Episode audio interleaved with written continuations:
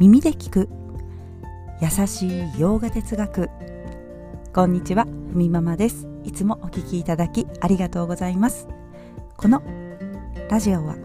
耳で洋画哲学を聞いて日常に生かしていこうというラジオです。はいということで、えー、今日11章の内容に入っていきます。というか入ってますけれども また11章からお伝えしていきます。では今日のテーマ。バガバットギーター11章。行動で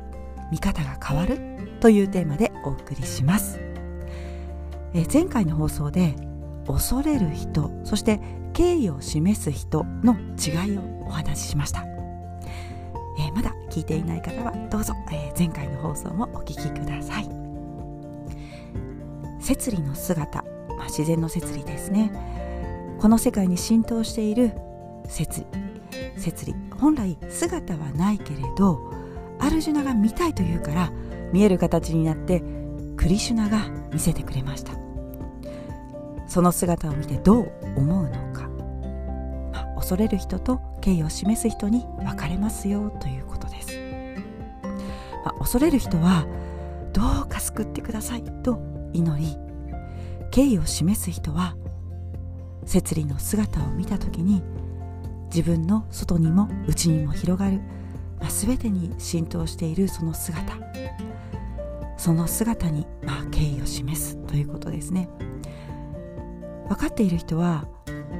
目の前に救ってくれる存在が今まさに自分自身を、まあ、見てそして見守ってるだけだというふうに理解するし一方で恐れる人はもう自分と全く違う存在。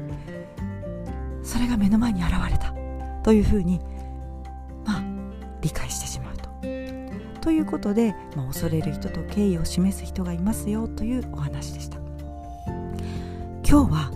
行動によって見方が変わるというお話アルジュナが見たその摂理の姿まあ一つのビジョンですね本当はそうなんです あの実際に見えるとかではないけれどもそういったものを見たいといったアルジュナ、まあ、こういったビジョンというのをねそのアルジュナが見た時には天界の天使とか神々も同じように見てそして敬意を示しているんだよということが11章で、えー、書かれていますがまあアルジュナは実際やはり恐れたんですよね。まあ脅威に感じた。ああもうやめてください。もういいですクリシュナさん。私が見せてと言ったもののもういいですいいですというふうにね恐れおののいたと、あ、神々はやはりそうではなかったわけです。敬意を示している。11章の22節でたくさんの神々の名前が、えー、述べられていますがインドの神々というのはねいろんな言葉で言われます。破壊神のことをシバと言ったりまたルッドラという言い方もあります。もう傍若無人に破壊していく。また太陽神スーリアもアーディッティーヤと呼ばれたり他にはバスとかね自然界を司る神もいたりビシュバ神あまねく広がるビシュなど一緒ですね。天使や神々も見ている、まあ、そんな風にその情景をですねアルジュナも伝えてくれています、まあ、敬意を持っているわけですね。例えば、えー、自分の中に生きながらこう自分の行動によってねやましさとか後ろめたさを持ってしまう。それって自分の中ですでにねあこれってちょっといけないなと思うことをこう自分自身がやっぱりこう分かってる時、まあ、自覚した時に生じますけれども周りとの調和にそぐわないような行いそれっていうのは世界の調和にそぐわず生きてしまっていればやっぱりこう居心地が悪いですよね。そしてこう世界っていうのはやっぱり恐ろしい場所に感じてしまうと。だっていつもこう自分自身がくつろげない。またいつ自分が同じように暴れるかわからない。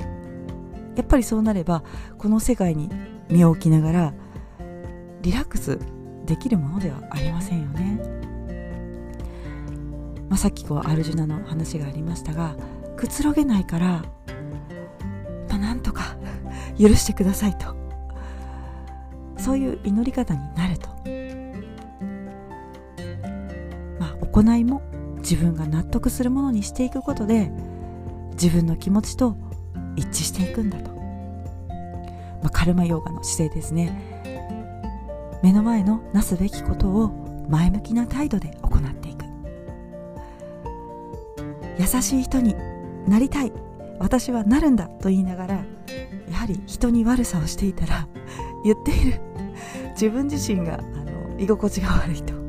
やっぱり言っていることとやっていることが違ってくるわけです。なりたい自分。まずは自分の気持ちと行いが一致したら落ち着きが生じてきます、まあ、自然と優しさがあふれ出るようになるように、ね、経典の教えが自分の理解に変わっていくように。行動によってもこの世界を見る目は変わりますよねというお話でした。ね、神々っていうのはやはりあのちょっと急に、ま、戻りますけれども神々っていうのはやはりあの自然の摂理イーシュバラに敬意を示す態度を持っているわけです。まあ、この神々もねさまざまな法則を持って現れているわけですから自分のそのやっていることそういったことには何らこう迷いがない。だからこう敬意を示すことができるわけです、まあ、私たちも